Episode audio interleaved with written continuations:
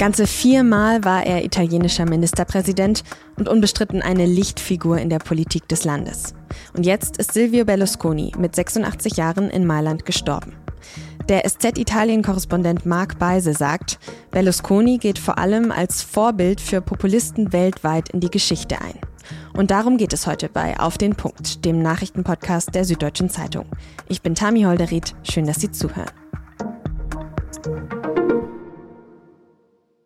Silvio Berlusconi. Wenn es um italienische Politik geht, da kommt man an seinem Namen nicht vorbei.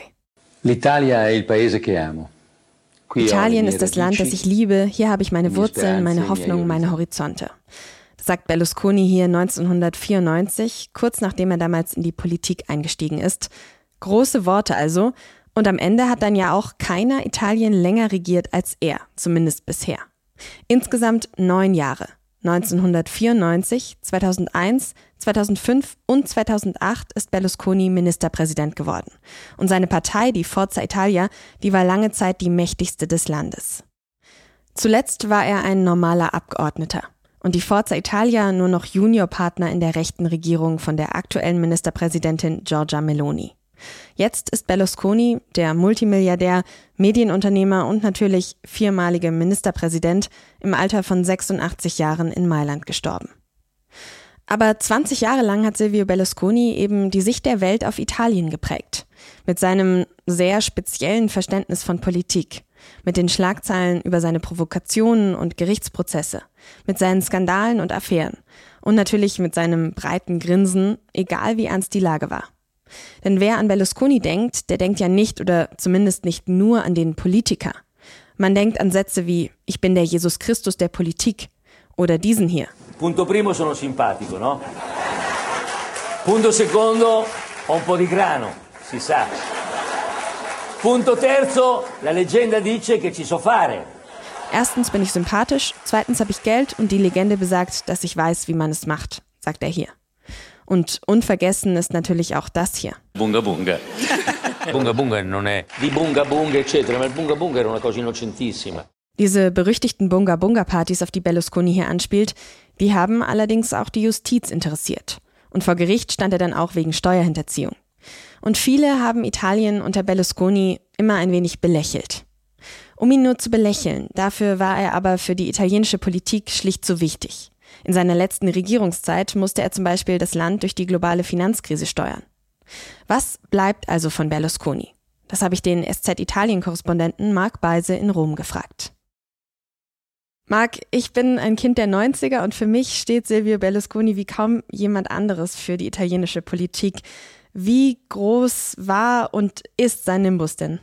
Kind der 90er ist ja genau das richtige Wort, denn das war ja seine Zeit, die 90er vor allen Dingen und auch ein bisschen noch die Nullerjahre. Und er ist der berühmteste, schillerndste, bekannteste italienische Politiker im In- und Ausland. Man hat ihn ja auch Cavaliere genannt, den Ritter, also ein Adelstitel, der ihm ja gar nicht zustand. Er war ja ein normaler Bürgerlicher. Das war schon eine ganz ungewöhnliche Gestalt, der Unternehmer, der Bauunternehmer, der Medienunternehmer, der Milliardär, der dann in die Politik geht, ähm, sich mit den schönen und jungen und äh, äh, fragwürdigen Menschen umgibt. Mafia-Kontakte wurden ihm immer nachgesagt. Also mehr ging eigentlich gar nicht. Hm. Und viele Menschen bringen Berlusconi ja heute ganz besonders eben mit diesen Skandalen, die du gerade schon angedeutet hast, in Verbindung. Aber sprechen wir vielleicht mal über sein politisches Wirken auch. Wofür stand Berlusconi denn eigentlich politisch? Also viel war da nicht. Wenn man seine Bilanz heute zieht, was hat er als Regierungschef erreicht, muss man sagen, er hat halt das Land lange regiert, hat aktuelle Themen behandelt, wie das jeder Regierungschef macht, aber es ist nicht wirklich was geblieben. Es war ja auch immer eigentlich eine Ich-Veranstaltung. Schon, dass er überhaupt in die Politik gegangen ist, war übrigens so ähnlich ein bisschen wie bei Donald Trump in Amerika, der ihn ja als Vorbild bezeichnet hat auch den Umständen geschuldet. Er war wirtschaftlich in der Krise, er stand unter äh, besonderem Druck, Prozesse überrollten ihn und so weiter in einer bestimmten Phase seines Lebens. Und da ergriff er die Chance, in die Politik zu gehen und hatte damit auch noch Erfolg. Und in seiner Regierungszeit war übrigens natürlich nicht sein zentrales Thema, aber immer wieder hat er versucht, äh, Gesetze durchzubringen, manchmal mit Erfolg, meistens ohne, die vor allen Dingen das Ziel hatten, ihm Schutz vor äh, Verfahren zu besorgen und ihn sozusagen als Unternehmer, als Mensch zu schützen. Also die Politik war Selbstzweck, ich, ich, ich. Und bei solchen Leuten bleibt nicht so viel, außer dem Ruf, den sie haben.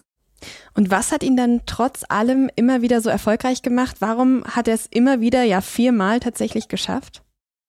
Also erstens war er ein sehr guter Wahlkämpfer. Das heißt, er war, da war er eigentlich immer am besten, wenn er um ein Amt gekämpft hat und er den, den Leuten sagen konnte, nehmt mich, ich kann's besser als die, die an der Macht sind. Dann war er halt wirtschaftlich erfolgreich und sowas äh, kommt, glaube ich, überall auf der Welt und auch bei den Italienern an. Und die italienische Politik ist ja traditionell erstens mal sehr schnelllebig, immer wieder neue Leute an der Spitze, oft sehr langweilige Leute, alte Männer. Und er hat mit seiner am Anfang Jugendlichkeit, mit seinem Privatleben, mit dem ganzen Jet-Set, mit dem er sich umgeben hat, Eindruck gemacht und äh, sogar mit diesen fragwürdigen Frauengeschichten, Partys mit minderjährigen Mädchen gab es halt viele Italiener, die sagten, naja, ist ja schon ein Teufelskerl und dann wähle ich den halt mal. Also das kam schon alles zusammen und da muss man natürlich sagen, nach seiner ersten Karriere als Bauunternehmer hatte er ja dieses Medienimperium aufgezogen. Er war der erste Privatfernsehmensch in Italien, hat das sehr geschickt gemacht, hat zum Schluss mehrere Sender besessen und die hat er natürlich auch gnadenlos für seine Interessen eingesetzt und dann kann man natürlich Einfluss gewinnen. Und wie ist es außerhalb von Italien? Wie hat er Europa geprägt? Was würdest du sagen? Ich glaube, er hat, wenn man mit den anderen Regierungschefs dieser Zeiten reden würde, und das wäre ja vor allen Dingen Angela Merkel, die hat ihn ja lange am Hals gehabt, er ging allen immer fürchterlich auf den äh, Senkel mit seiner Art, mit seiner egomanen Art äh, und in dem Sinne hatte er auch keine Freunde auf europäischer Ebene. Allerdings muss man sagen, er war schon ein Europäer. Er hat nicht zum Beispiel Wahlkampf gemacht, wie die beiden anderen Parteien, die jetzt an der Macht sind, damit zu sagen, wir sind eigentlich gegen Europa, wir wollen uns von diesem Diktat aus Brüssel befreien, wir Italiener stehen für uns, sondern er war schon immer Europäer und hat auch bei dem einen oder anderen Gipfel äh, eine wichtige Rolle gespielt, indem er mitgeholfen hat, irgendwelche Blockaden zu brechen, zu Vereinbarungen zu kommen und so weiter. Also ich würde mal sagen, auf europäischer Ebene war er vielleicht noch am segensreichsten unterwegs, aber aufgrund seiner Persönlichkeit, äh, egozentrisch, egomanisch, war er nicht wirklich der große Europäer. Okay, also würdest du sagen, Berlusconi stand so eine, für so eine Art gute alte Rechte, also bürgerlich, liberal, aber eben auch europafreundlicher. Was kommt denn dann jetzt nach ihm? Ja, das ist natürlich super spannend, weil in der Tat weiß man überhaupt nicht, wie es jetzt weitergeht. Das ist ja fast bizarr, dass dieser Mensch, der so ist, wie wir ihn gerade beschrieben haben, in den letzten Minuten, seit der letzten Wahl und dem ins Amt kommen der Rechtskoalition von Meloni eigentlich fast der gute Geist dieser Koalition geworden ist, weil er eben ein rechter, konservativer Demokrat, Christdemokrat ist, währenddessen eben Meloni einer Partei vorsteht, die in weiten Teilen wirklich noch postfaschistisch ist. Der andere Koalitionspartner, die Lega von Salvini, ist offen populistisch, völlig äh, bedenkenlos. Und die Frage ist jetzt, wo bleibt dieses Erbe der, sagen wir mal, konservativen Bürgerlichen? Wird diese Regierung Giorgia Meloni jetzt ganz nach rechts abdriften, weil kein Korrektiv mehr da ist? Oder gelingt es zum Beispiel dem Außenminister Tajani oder anderen in Berlusconis äh, Erbe einzutreten und vielleicht sogar klüger und äh, glaubwürdiger und äh, weniger selbstbezogen Politik zu machen? Jetzt hast du auch gerade schon den Namen Donald Trump erwähnt und darauf würde ich gerne noch mit dir zu sprechen kommen. Berlusconi hat ja jetzt schon vor Jahren mit seinem Populismus Erfolg gehabt, immer wieder. Wir haben es schon besprochen. Er hat große Versprechungen gemacht, hat wenig davon eingehalten, hat teilweise gehetzt, hat viel gelogen. Und das war ja lange vor Politikern wie eben Donald Trump oder Jair Bolsonaro, wenn man da jetzt mal den Vergleich ziehen mag. Haben sich da auch, ja, viele was von ihm abgeschaut in gewisser Hinsicht? Kann man das sagen? Ja, eindeutig. Also ob Sie das zugeben oder nicht, aber er war der erste große Populist, der also wirklich genauso agiert hat, wie du es gerade beschrieben hast.